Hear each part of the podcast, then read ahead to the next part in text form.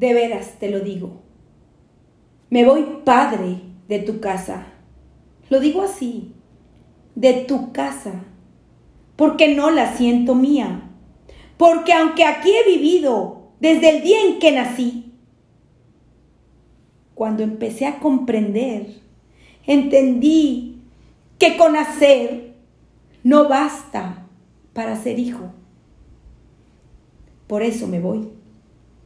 Y gracias, lo digo sinceramente, nada me faltó a tu lado, ni la casa, ni la escuela, ni el doctor, ni el juguete favorito, ni la ropa que hoy me viste, ni el coche que ayer usé.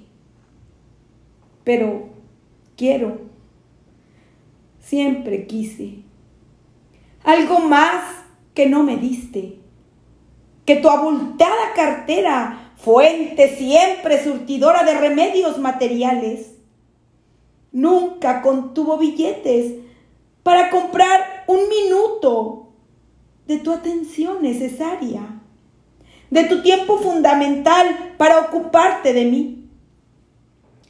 Por eso me voy. Pensarás que fui un buen hijo, porque nunca te enterabas. ¿Sabes que troné en la escuela?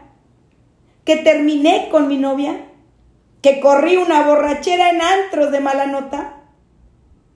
¿Que hacía pinta en el colegio?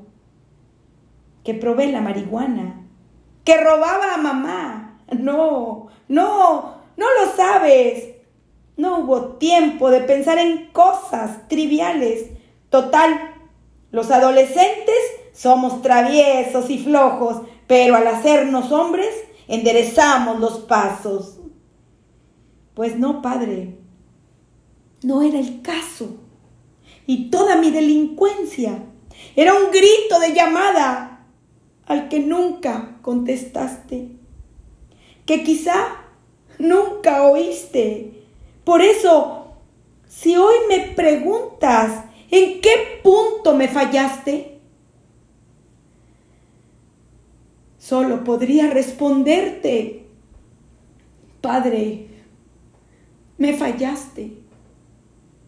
¿Qué voy a hacer? No lo sé. ¿A dónde iré? ¿Qué importa?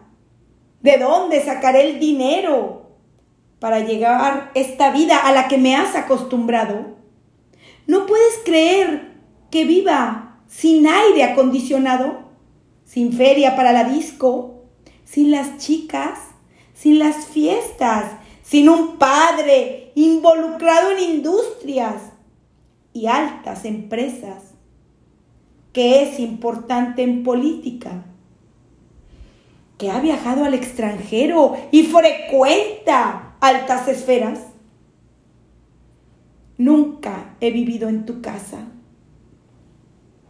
Nunca ha sido vida esta Ahora es que me voy a vivir lejos de ti, sin esperar que vengas a mí.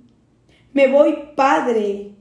Pagaste caro y hoy pierdes casi toda la inversión.